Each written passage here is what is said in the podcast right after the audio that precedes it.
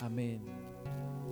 Pues vamos al libro de Éxodo, capítulo 24. Éxodo 24. Vamos a ver a partir del versículo 12. Éxodo 24. 12 dice, entonces Jehová dijo a Moisés, sube a mí al monte y espera allá, y te daré tablas de piedra y la ley y mandamientos que he escrito para enseñarles. Y se levantó Moisés con Josué, su servidor, y Moisés subió al monte de Dios. Y dijo a los ancianos, esperadnos aquí hasta que volvamos a vosotros, y he aquí Aarón y Ur estarán con vosotros, el que tuviere asuntos acuda a ellos. Está el momento en el cual Dios se va a manifestar a la vida del pueblo a través de Moisés. Ya unos versículos antes, unos capítulos antes, Dios había manifestado su gloria y el pueblo se había espantado. Era tan, tal la gloria de Dios que dice la palabra que la, la tierra temblaba, el viento soplaba, se escuchaba la voz de Dios como truenos. Y el pueblo le dijo a Moisés, mejor ve tú con Dios, tú habla con Dios y lo que Dios te diga nos lo dices a nosotros. Pero nosotros no queremos perecer en medio de la presencia de Dios. Así que Dios vuelve a llamar a Moisés para que suba al monte. En un momento suben los ancianos, suben los 70 ancianos, pero ellos tienen que esperar mientras Moisés y Josué suben y finalmente Moisés sube hasta la presencia de Dios. Y dice el versículo 12 de, de Éxodo 24, versículo 15, perdón, entonces Moisés subió al monte y una nube cubrió el monte.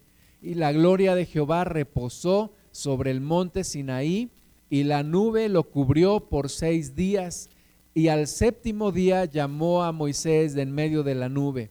Y la apariencia de la gloria de Jehová era como un fuego abrasador en la cumbre del monte, y a los ojos de los hijos de Israel. Y entró Moisés en medio de la nube y subió al monte, y estuvo Moisés en el monte cuarenta días y cuarenta noches. Ahí estaba la manifestación de la gloria de Dios como una nube, como una nube espesa, como un fuego abrasador. Y a los ojos de todos estaba ahí la presencia de Dios. Moisés estaba en la cumbre del monte Sinaí, el pueblo estaba abajo, estaban viendo.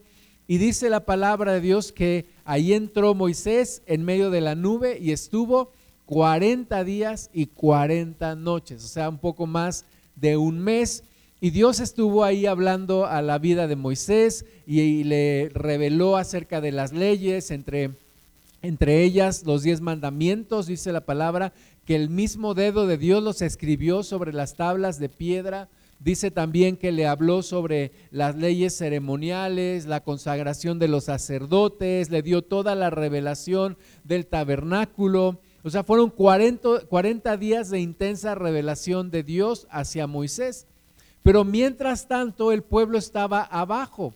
El pueblo estaba ahí abajo y, esperando a Moisés. Fueron 40 días y 40 noches. Yo creo que ellos esperaban tal vez que tardara un día, pero pasó un día y luego pasaron dos y luego pasaron tres, pasó una semana, Moisés no se aparecía, pasaron dos semanas, no sabían cuánto tiempo iba a estar ahí, pasaron tres semanas, cuatro semanas y, y no aparecía Moisés. Y entonces Éxodo 32.1 dice, viendo el pueblo que Moisés tardaba en descender del monte, se acercaron entonces a Aarón y le dijeron, levántate, haznos dioses que vayan delante de nosotros, porque a este Moisés, el varón que nos sacó de la tierra de Egipto, no sabemos qué le haya acontecido. Eran como dos millones de personas ahí en el desierto y empiezan a inquietarse porque Moisés no regresa y no regresa y qué le habrá pasado y tal vez ya se murió o tal vez ya se fue, quién sabe qué habrá pasado con él y se desesperaron y le dijeron a Aarón, pues no aparece este varón, no sabemos qué pasó de él, mejor haznos dioses que vayan delante de nosotros, porque no sabemos qué pasó con Moisés. Y es increíble cómo a pesar de los milagros que ya habían visto, a pesar de las señales que había hecho Dios allá en Egipto y de las plagas y de todo lo que pasó y cómo Dios abrió el mar y cómo les proveyó de agua en el desierto y la columna de, de, nube en el día y la columna de fuego en la noche. A pesar de todo eso, el pueblo se desesperó y dijo, queremos dioses que vayan delante de nosotros. Y, y hay algo en el corazón de la humanidad, en nuestro propio corazón, que se llama idolatría, que se llama querer ser autosuficientes, querer poner nuestras propias soluciones cuando pensamos que Dios ya se tardó. Queremos nosotros hacer nuestra voluntad, no sabemos esperar en el Señor y muchas veces los tiempos de Dios nos parece que son más tardados de lo que nosotros queremos. Así que el pueblo se desesperó y le dijeron a Aarón, como Aarón era el sacerdote y como Aarón era el segundo de, de, a bordo, le dijeron pues tú tienes que hacernos algo, tú tienes que hacernos dioses porque ya Moisés no aparece, el que nos sacó de Egipto, no sabemos qué le haya pasado, así que mejor haznos unos dioses para que vayan delante de nosotros.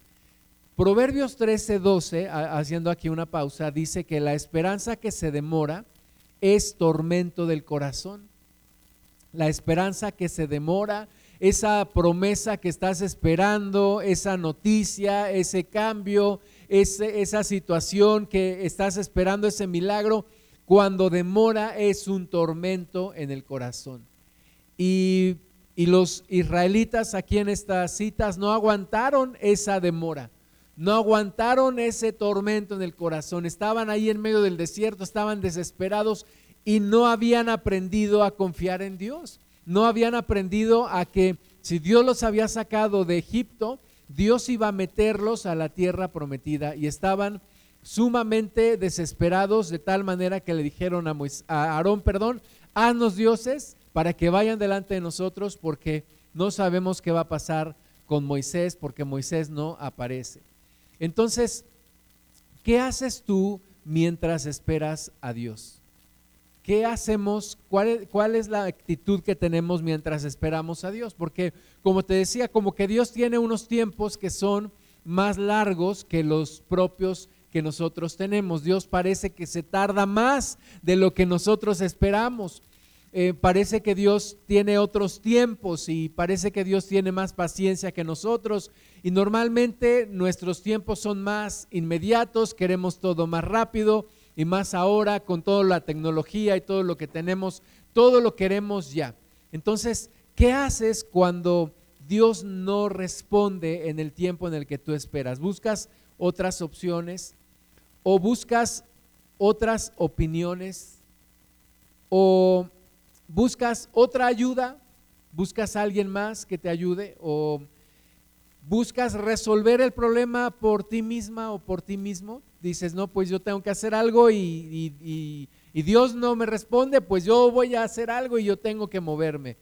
O bien eres eh, paciente y esperas la respuesta de Dios y mientras te preparas. ¿Verdad? Decía un, un amigo mío que nueve mujeres no hacen un bebé en un mes. Pero muchas veces queremos todo rápido. Queremos que ya, queremos que ya ocurra. Los tiempos de Dios normalmente son pruebas para nuestro corazón. Cuando Dios, al parecer nuestro, se tarda en responder, es porque Dios está probando nuestro corazón, pero también nos está preparando y nos está ayudando a, desarrollar algo que se llama paciencia y algo que se llama perseverancia y poder también probar nuestro propio corazón y está moldeando nuestro carácter, ¿verdad? No es que Dios se tarde simplemente porque se tarda, no es que, no es que Dios eh, quiera hacernos sufrir o quiera hacernos agonizar, no. Dios tiene sus propósitos y tiene sus tiempos y tiene sus planes. Salmo 40, versículo 1 dice, pacientemente esperé a Jehová. Y esta palabra de paciencia cada vez es más escasa, ¿verdad? La, paciencia cada vez es más escasa porque queremos todo rápido, Queremos hablar con alguien, le marcamos al celular, le mandamos su mensaje, no contesta, le hablamos, queremos algo inmediato, podemos pedir comida, podemos pedir unos tenis, podemos pedir todo lo que sea de manera inmediata. Pero con Dios las cosas no funcionan así. Entonces dice la palabra, pacientemente esperé a Jehová y se inclinó a mí y oyó mi clamor. Dios escucha nuestro clamor, Dios escucha nuestra oración, Dios se inclina a nosotros y Dios escucha nuestra oración, pero Dios responderá en su tiempo. Dice, por lo tanto, pacientemente esperé a Jehová y se inclinó a mí y oyó mi clamor y me hizo sacar del pozo de la desesperación. Cuando llega la desesperación, como la palabra lo dice, cuando perdemos la esperanza, cuando hay falta de esperanza, cuando hay incertidumbre. Dice, pues me hizo sacar del pozo de la desesperación, del lodo cenagoso, puso mis pies sobre peña y enderezó mis pasos. Puso luego en mi boca cántico nuevo, alabanza a nuestro Dios. Verán esto muchos y temerán y confiarán en Jehová. Bienaventurado el hombre que puso en Jehová su confianza y no mira a los soberbios ni a los que se desvían tras la mentira. Entonces, hay una bendición en esperar a Dios, hay una bendición en pacientemente esperar a Jehová, pacientemente esperar los tiempos de Dios y al final Dios responderá y vamos desarrollando una mayor confianza con nuestro Dios. Isaías 40, 30 dice, los muchachos se fatigan y se cansan, los jóvenes flaquean y caen, pero los que esperan a Jehová tendrán nuevas fuerzas, levantarán alas como las águilas, correrán y no se cansarán, caminarán y no se fatigarán. Me llama la atención como dice aquí, los que esperan a Jehová. No dice los que esperan en Jehová, dice los que esperan a Jehová. Entonces es esperar en sus tiempos, esperar en sus formas, esperar la respuesta de Dios. No quiere decir que voy a estar de brazos cruzados, voy a estar orando, voy a estar preparando, me voy a estar haciendo mi parte, pero tengo que esperar a Jehová, tengo que esperar la respuesta. No puedo adelantar la, la respuesta de Dios. Es como si tuvieras un capullo en donde hay una mariposa ahí formándose, una una oruga que entró en el capullo y que está formando sus alas y tú no quieres esperar y abres el capullo, en ese momento mataste la mariposa. Entonces no podemos tú y yo dejar o adelantarnos o pedirle a Dios que ya y que ya y que ya y que ya, sino esperar pacientemente, esperar orando, esperar preparándonos, esperar haciendo la parte que nos toca, pero esperar la respuesta de Dios. Isaías 28, 16 dice, por tanto, Jehová el Señor dice así, he aquí que yo he puesto en Sión por fundamento una piedra, piedra probada, angular, preciosa, de cimiento estable. El que creyere, no se apresure. El que creyere, no se apresure. Está hablando de la piedra angular está hablando de Jesús, está hablando de esa piedra que los edificadores desecharon y que ha venido a ser la piedra angular. Y dice, el que, el que creyere no se apresure. No te apresures, no te desesperes, no te impacientes, no seas imprudente, no cometas un error, espera, espera a Dios, espera al Señor. Romanos 9:33 también hace una referencia a esa cita y dice, como está escrito, he aquí pongo en Sion piedra de tropiezo y roca de caída, y el que creyere en él no será avergonzado.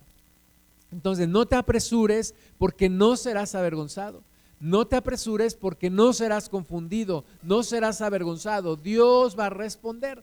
No busques tus propias soluciones. No busques tus propios ídolos, no pidas hacer un becerro de oro, no te apartes de Dios, no hagas ídolos en tu vida, no te desvíes de la presencia de Dios. Vamos a regresar a la historia allá en Éxodo 32, versículo 2. Entonces vienen, le dicen a Aarón, Aarón, haznos un, becerro, unos dioses, porque este Moisés no aparece. Y entonces dice versículo 2, Aarón les dijo, apartad los arcillos de oro que están en las orejas de vuestras mujeres, de vuestros hijos y de vuestras hijas, y traédmelos. Entonces todo el pueblo apartó los arcillos de oro que tenían en sus orejas y los trajeron a Aarón, y él los tomó de las manos de ellos y le dio forma con buril e hizo de ello un becerro de fundición. Entonces dijeron, Israel estos son tus dioses que te sacaron de la tierra de Egipto. Y fíjate cómo hay una confusión total, ¿verdad? le piden a Aarón que les haga dioses. Aarón dice, bueno, tengo una idea, tráiganme todos el oro que tengan de sus aretes, de sus arcillos y vamos a ver qué sale. Y entonces lo mete a fundición y le dan forma y sale un becerro de fundición. No, no, no es que salió así como, como de la nada, pero es que ellos lo formaron, o no sé si Aarón o, o le ayudaron, pero formaron un becerro de oro y entonces lo pone ahí delante del pueblo y el pueblo dice, estos son los dioses que te sacaron de la tierra de Egipto. Muchas veces confundimos las cosas y a veces decimos, es que Dios me dijo, o es que Dios hizo, o es que cuando realmente no es Dios, cuando realmente es algo que nosotros hicimos, cuando realmente es algo que nosotros quisimos tener, o es algo que nosotros buscamos tener, o es algo que el enemigo nos está poniendo y no es Dios, pero ellos tienen tanta desesperación y, tanta confusión en su mente que dicen, estos son los dioses que nos sacaron de la tierra de Egipto. Quisiera que pensáramos un poquito en Aarón. Aarón como sacerdote, Aarón como el que se quedó a cargo. Moisés le dijo, ahí te encargo porque yo voy con Dios, no sé cuánto me voy a tardar, ahí te encargo al pueblo. Y entonces Aarón se dejó presionar por el pueblo y el pueblo le decía, haznos unos dioses y haznos unos dioses, porque no sabemos qué pasó con, con Moisés. Y entonces, ¿qué haces tú cuando la gente te presiona? ¿Qué haces tú ante la presión de los demás? ¿Prefieres la popularidad? ¿Cedes ante la presión de los demás como lo hizo Aarón? Porque dices, es que es que me pesa mucho la presión de la gente y haces lo que ellos te dicen que tienes que hacer? ¿O prefieres quedar bien con los hombres aunque quedes mal con Dios? ¿Prefieres darle la preferencia o darle la razón o hacerle caso a los hombres aunque eso te traiga un problema con Dios? ¿O te dejas llevar por lo que dice la mayoría, como ahora dicen, porque el pueblo es bueno y sabio? ¿verdad? Y entonces te dejas llevar por lo que la gente te dice, por la que la gente te presiona. O bien resistes y esperas en Dios. Resistes la presión de la gente, resistes la presión de las circunstancias y sigues esperando en Dios y dices, Dios no me va a fallar, Dios no me va a fallar, estoy buscando al Señor, sigo buscando respuestas en el Señor, sigo orando, sigo esperando, sé que Dios no me va a fallar, hago la parte que me toca mientras espero en la respuesta de Dios. ¿Cuál es tu reacción ante la, ante la presión de los demás? Vamos a ver Juan 6, 15, dice la palabra de Dios que después de que Jesús le dio de comer a, una multitud como de cinco mil sin contar hombres, eh, mujeres, perdón, y niños, pues la gente estaba feliz con el Señor y querían hacerle rey. Dice Juan 6:15, pero entendiendo Jesús que iban a venir para apoderarse de él y hacerle rey, volvió a retirarse al monte él solo.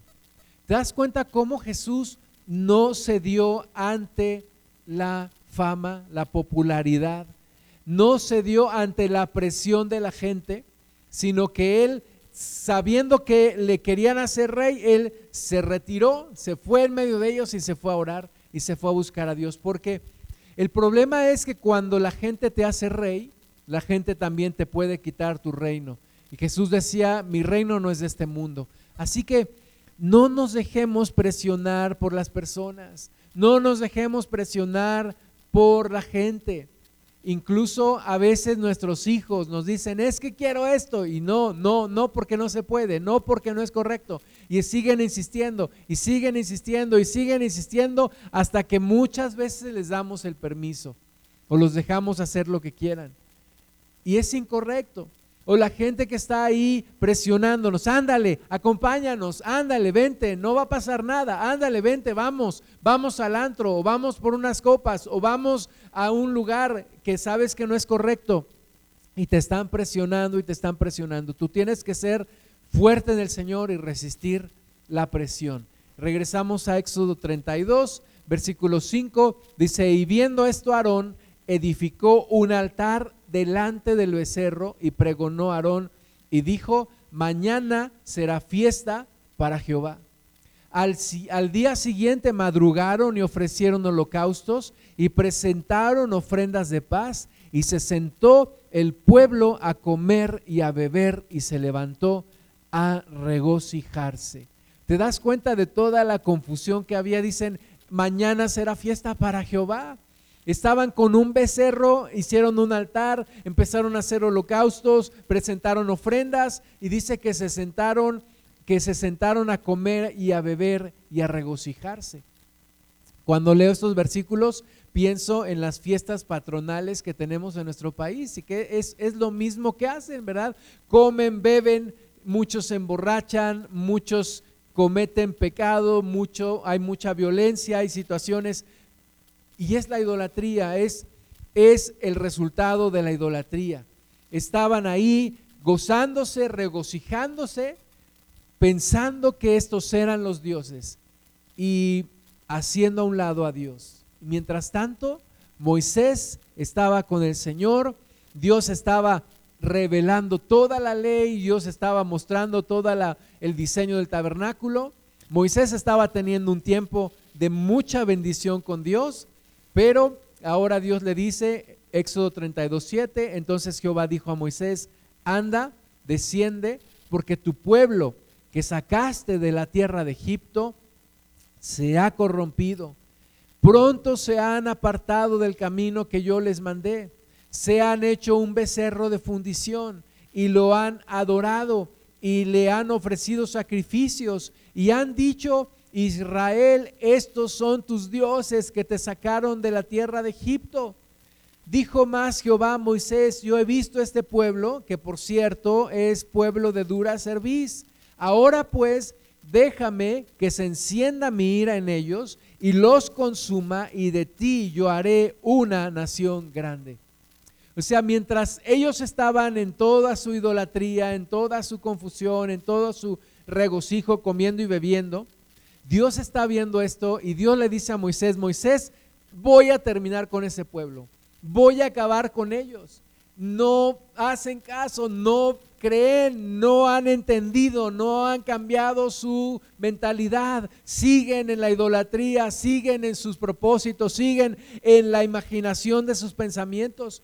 ¿Y cuál es la respuesta de Moisés cuando Dios le dice, voy a acabar con ellos?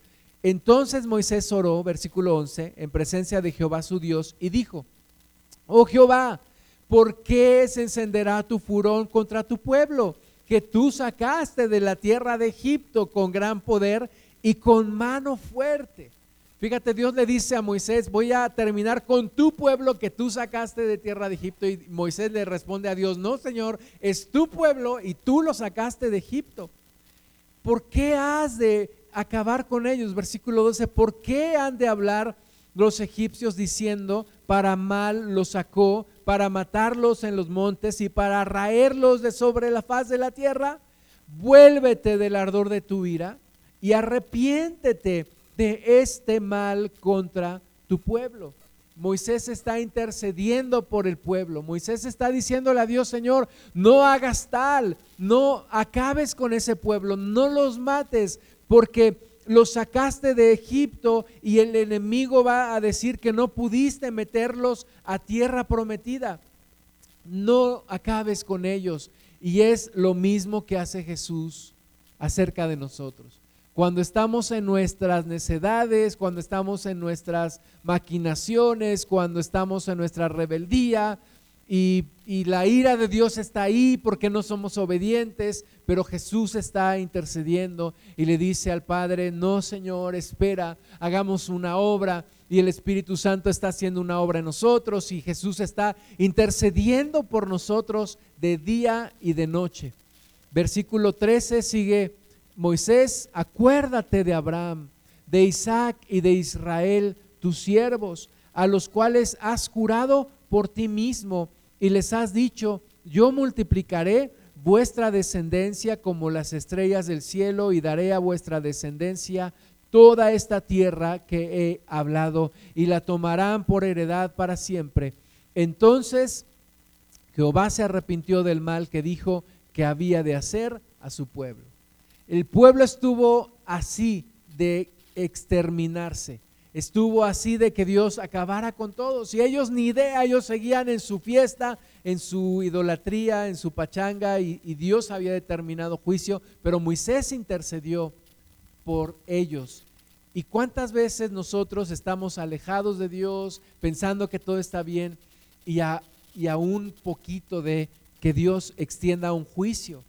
Y Jesús está intercediendo siempre por nosotros. Éxodo 32, 15 dice, y volvió Moisés y descendió del monte, trayendo en su mano las dos tablas del testimonio, las tablas escritas por, por ambos lados, de uno y otro lado estaban escritas, y las tablas eran obra de Dios, y la escritura era escritura de Dios grabada sobre las tablas. Cuando oyó Josué el clamor del pueblo que gritaba, dijo a Moisés, alarido de pelea hay en el campamento.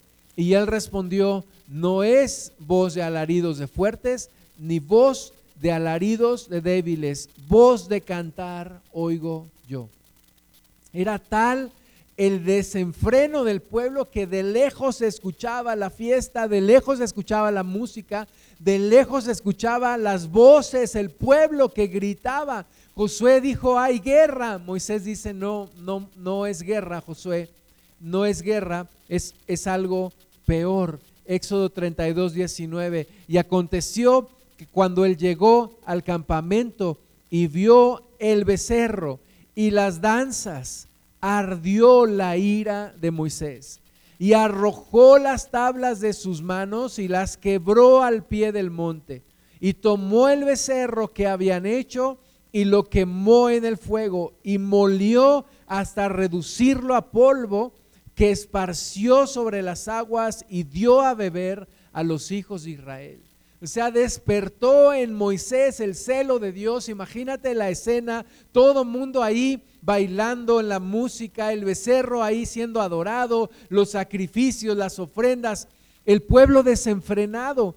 Y Moisés al ver esto era tanta la ira, y yo creo que se manifestó el Espíritu Santo en Moisés que aventó las tablas que el mismo Dios había hecho, agarró el becerro, lo molió, imagínate la fuerza para para poder hacer esto, lo molió a tal grado que lo redujo a polvo, y lo esparció en las aguas y les dio a beber a los hijos de Israel. Estaba Moisés verdaderamente molesto, verdaderamente airado. Y, qué bueno que, en ese momento no Dios le dijo voy a acabar con ellos, porque igual y Moisés les dice, sí, acaba con ellos. No es posible todo esto que estamos viendo versículo 21, y dijo Moisés a Aarón, ¿qué te ha hecho este pueblo que has traído sobre él gran pecado? Y respondió Aarón, no se enoje mi Señor, tú conoces al pueblo que es inclinado al mal, porque me dijeron, haznos dioses que vayan delante de nosotros, porque a este Moisés, el varón que nos sacó de la tierra de Egipto, no sabemos qué le haya acontecido. Y yo le respondí, ¿quién tiene oro apartando? Y me lo dieron y lo eché en el fuego y salió este becerro. ¿Verdad? Que así nada más lo echó y salió el becerro. Pues sí, yo no tengo la culpa. Aarón se está justificando. Pero la verdad es que Aarón tuvo una responsabilidad importante. ¿Cómo está nuestra situación ante la gente a la que tenemos autoridad? ¿Cómo está nuestra situación con nuestros hijos? ¿Estamos realmente nosotros resistiendo y poniéndonos en la brecha y, orando al Señor y buscando su voluntad? ¿O estamos cediendo ante las presiones de la gente, de las personas que nos están diciendo, pues mira, haz esto, haz aquello, no pasa nada, ya lo hiciste una vez y no pasó nada? Vuélvelo a hacer, o mira, no pasa nada con que no vayas hoy a, tu iglesia, o con que hoy no ores, o con que hoy no leas, o con que te des este pequeño placer. Y ocasionamos un gran daño, un gran daño a nosotros y a los que están a nuestro alrededor, y a los que están viendo, y a los que les damos testimonio y nos están observando. Y nos están observando nuestros hijos y nuestros vecinos y compañeros de trabajo y dicen, pues si ella es cristiana o él es cristiano y hace tales cosas, pues nosotros con mayor razón o con qué autoridad viene a predicarnos o cómo le vamos a creer la palabra que nos está diciendo. Moisés le reclama a Aarón con justa razón, versículo 25, y viendo Moisés que el pueblo estaba desenfrenado, desenfrenado. Imagínate la escena, estaban desenfrenados, estaba eso al borde de la locura, porque Aarón lo había permitido para vergüenza entre sus enemigos. Se puso Moisés a la puerta del campamento y dijo, ¿quién está por Jehová? Júntese conmigo y se juntaron con él todos los hijos de Leví. Y él les dijo, así ha dicho Jehová, el Dios de Israel, poned cada uno su espada sobre su muslo, pasad y volved de puerta a puerta por el campamento y matad cada uno a su hermano y a su amigo y a su pariente.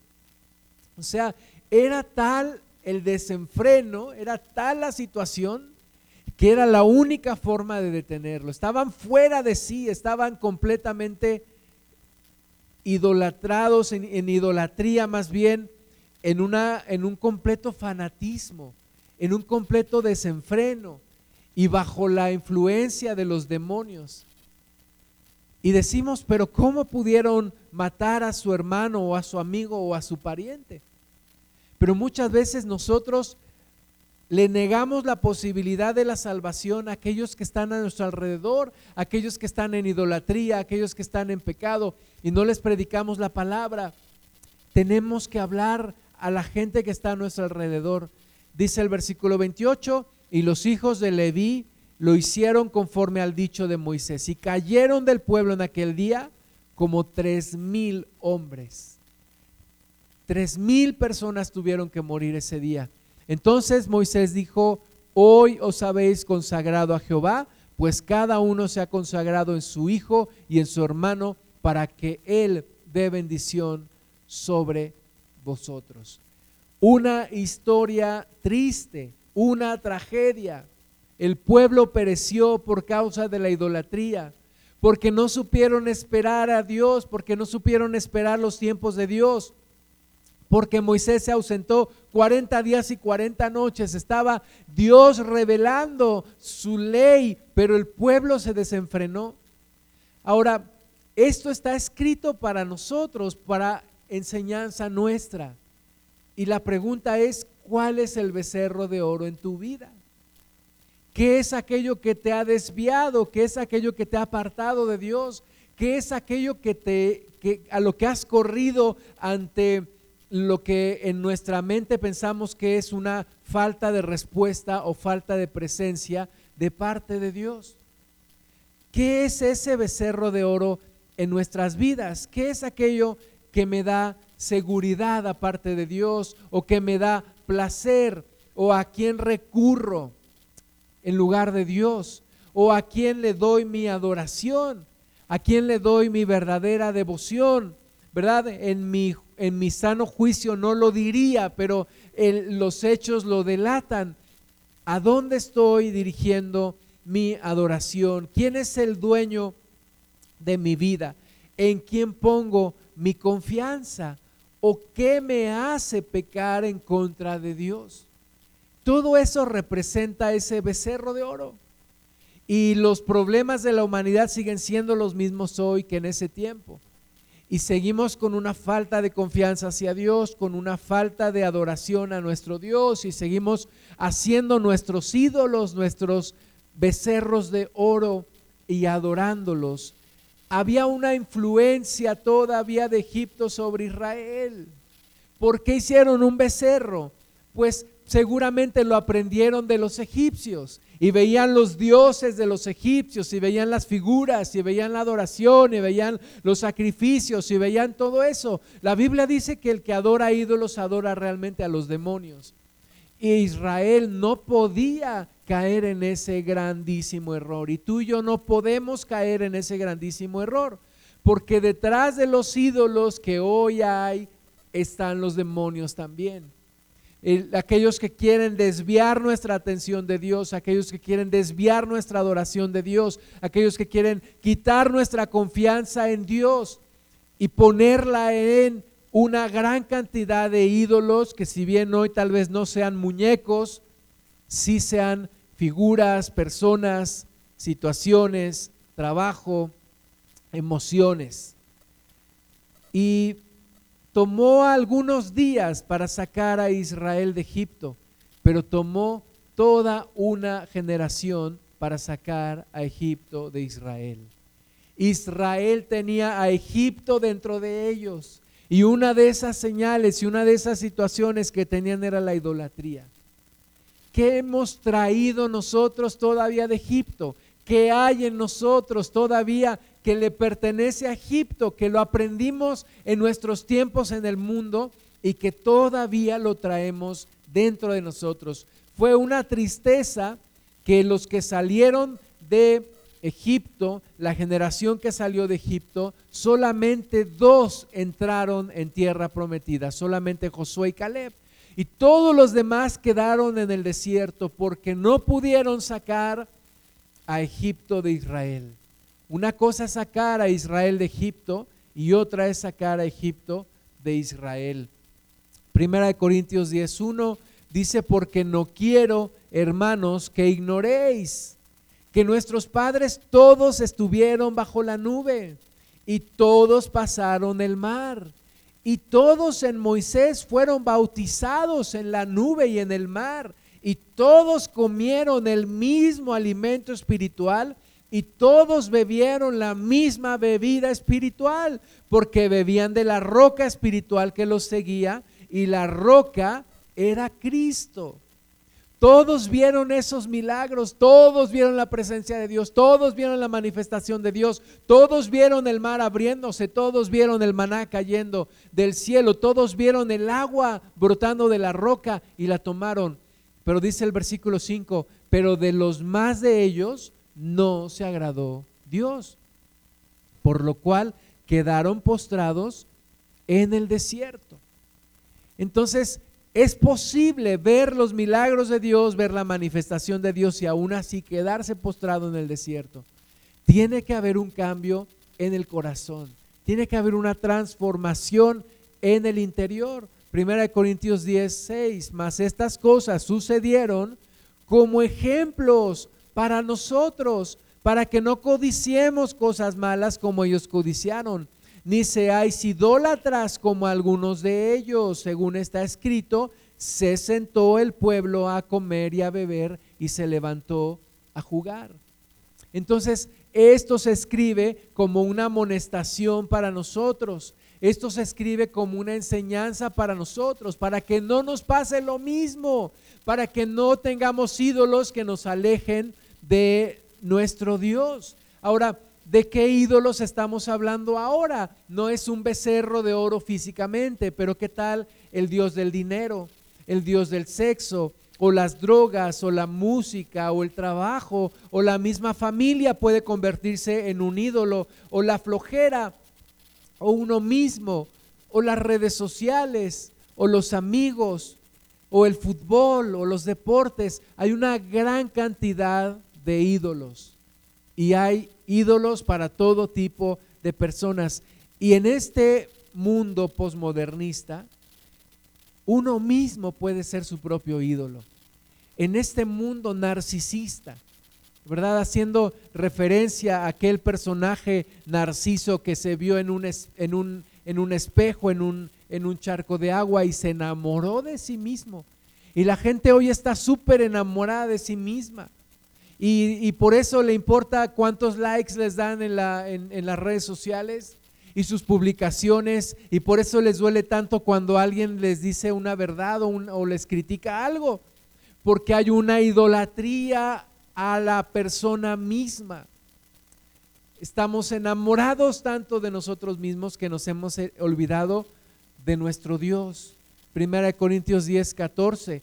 Por tanto, amados míos, Huid de la idolatría. Huid de la idolatría. Escapemos de la idolatría. ¿Qué es la idolatría? quitarle el lugar que solo le corresponde a Dios y poner ahí a una persona, a una cosa, a una situación, poner algo en ese lugar de adoración que solo le pertenece a Dios, que solo le pertenece a Dios.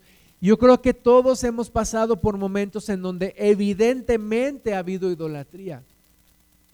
Yo antes de conocer a Cristo idolatré a grupos de música rock. Idolatré a ellos. Mis papás me decían es que tú crees más en estos que en Jesucristo. Yo les decía no, pero la realidad era que sí.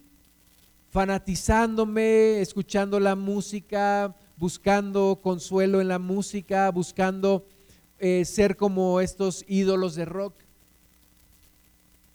Y hay momentos en donde no es claramente la idolatría no es tan clara, pero podemos estar viviendo en idolatría. Solamente piensa qué es lo que te aleja de Dios, qué es lo que te quita el tiempo que le debes dedicar a Dios, los pensamientos que le debes dedicar a Dios, la pasión en tu corazón, qué apasiona realmente tu corazón. ¿Es Dios la mayor pasión en tu vida? ¿Es realmente Dios o ya se convirtió en una obligación, en una rutina, en algo que simplemente estás haciendo porque sabes que lo tienes que hacer o porque tu conciencia te está acusando? Dice Corintios 10, 14, huid de la idolatría. Cuidado con la idolatría. Hay dos cosas de las cuales la Biblia nos dice que hay que huir. Una es la idolatría, la otra es la fornicación. Son situaciones fuertes que nos pueden hacer caer y desviarnos de nuestra relación con Dios. Colosenses 3:5 dice, haced morir pues lo terrenal en vosotros, fornicación, impureza, pasiones desordenadas, malos deseos y avaricia, que es idolatría. Cosas por las cuales la ira de Dios viene sobre los hijos de desobediencia, en las cuales vosotros también anduvisteis en otro tiempo cuando vivíais en ellas.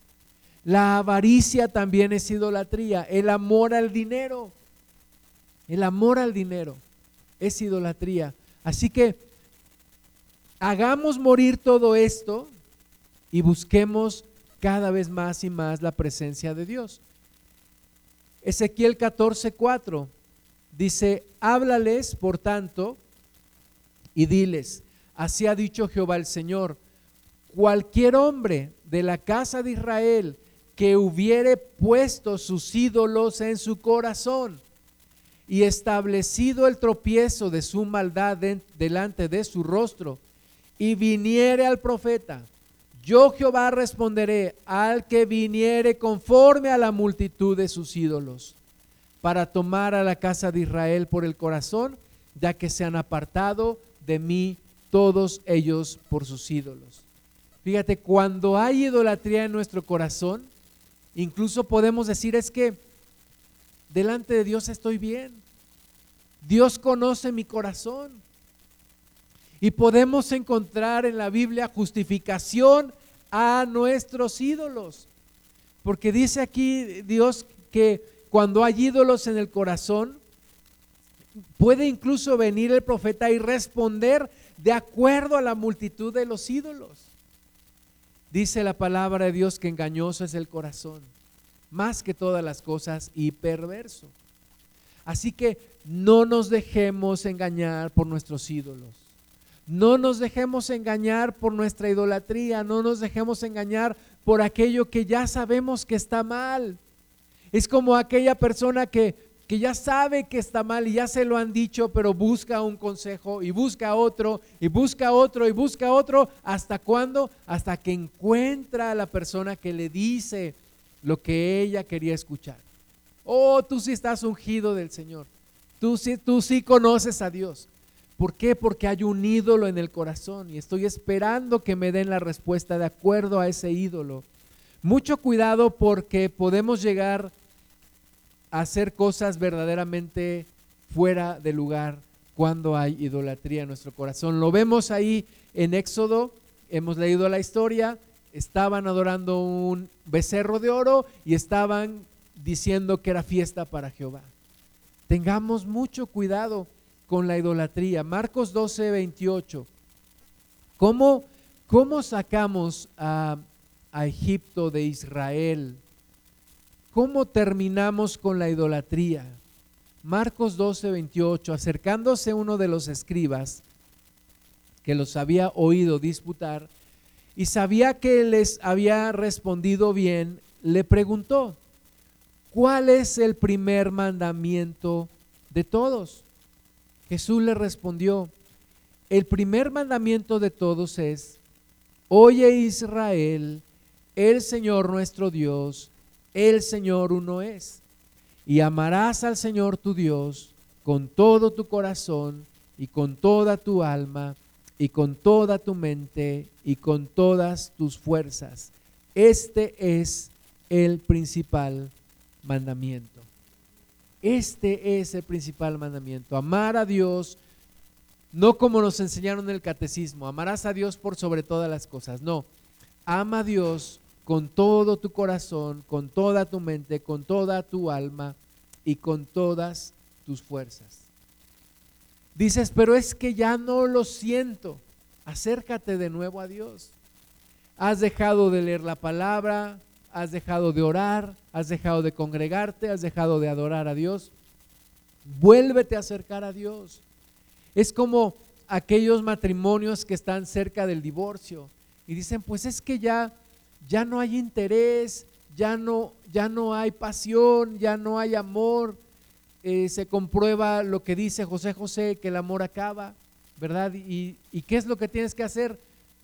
Vuelve a crear relación, vuelve a acercarte, vuélvete a la persona. En este caso, vuélvete a Dios, acércate a Dios, acércate de nuevo a Dios. Vamos a ponernos de pie y vamos a orar y vamos a reconocer en esta hora si hay idolatría en nuestro corazón, si hay personas, situaciones que nos han apartado de, de, Dios, que nos han robado, que nos dan seguridad o que nos dan esperanza, pero que no es Dios. Busquemos la presencia de nuestro Dios. Pongámonos en pie, oremos a Dios, cierra tus ojos un momento. Amado Padre, queremos pedir la presencia de tu Espíritu Santo sobre nuestras vidas. Señor, sabemos que nuestra naturaleza humana, de esta humanidad caída, de esta humanidad que se ha apartado de ti, Señor, sabemos que somos propensos a ir hacia la idolatría. Sabemos, Señor, que somos, tendemos a alejarnos de ti, a poner nuestras propias soluciones, a sacar nuestras propias ideas y alejarnos de ti, Señor, y dejar de esperar en ti. Padre, permítenos en esta hora identificar la idolatría que hay en nuestro corazón. Permítenos identificar los ídolos que hay en nuestra vida para sacarlos en el nombre de Jesús, para echarlos fuera en el nombre de Jesús. Señor, si es el trabajo, o es el dinero, o es el sexo, o es el pecado, o son los amigos, o es un hobby, o son los deportes, algo que haya en nuestra vida, Señor, que está tomando tu lugar. Padre, alguna obsesión también que podamos tener, Señor, lo rendimos delante de ti. Rendimos delante de ti nuestro corazón y hacemos a un lado en el nombre de Jesús toda idolatría, todo becerro de oro que hemos levantado en nuestra vida. Lo arrojamos en el nombre de Jesús. Así como Moisés lo destruyó, lo molió, lo arrojamos en el nombre de Jesús. Y pedimos, Señor, que nos hagas libres, que nos liberes, Señor, del pecado, de la idolatría, que podamos huir de la idolatría, Señor, y que podamos acercarnos cada vez más a ti. Perdónanos cuando las bendiciones se nos convierten en ídolos, cuando incluso lo que tú nos has dado se nos convierte en ídolo, cuando desplazamos tu presencia, cuando te desplazamos del lugar que tú tienes en nuestro corazón. Señor, libéranos, transfórmanos, cámbianos, ayúdanos, Señor. Aquí estamos delante de ti, Padre, y te damos toda la gloria y te damos, Señor, toda la honra. Ayúdanos amarte más, acercarnos más a ti. Revélanos más de tu presencia. Danos más de tu Espíritu Santo, Señor, para que podamos verdaderamente estar cerca de ti y amarte con todo nuestro corazón, con toda nuestra mente, con toda nuestra alma, con todas nuestras fuerzas.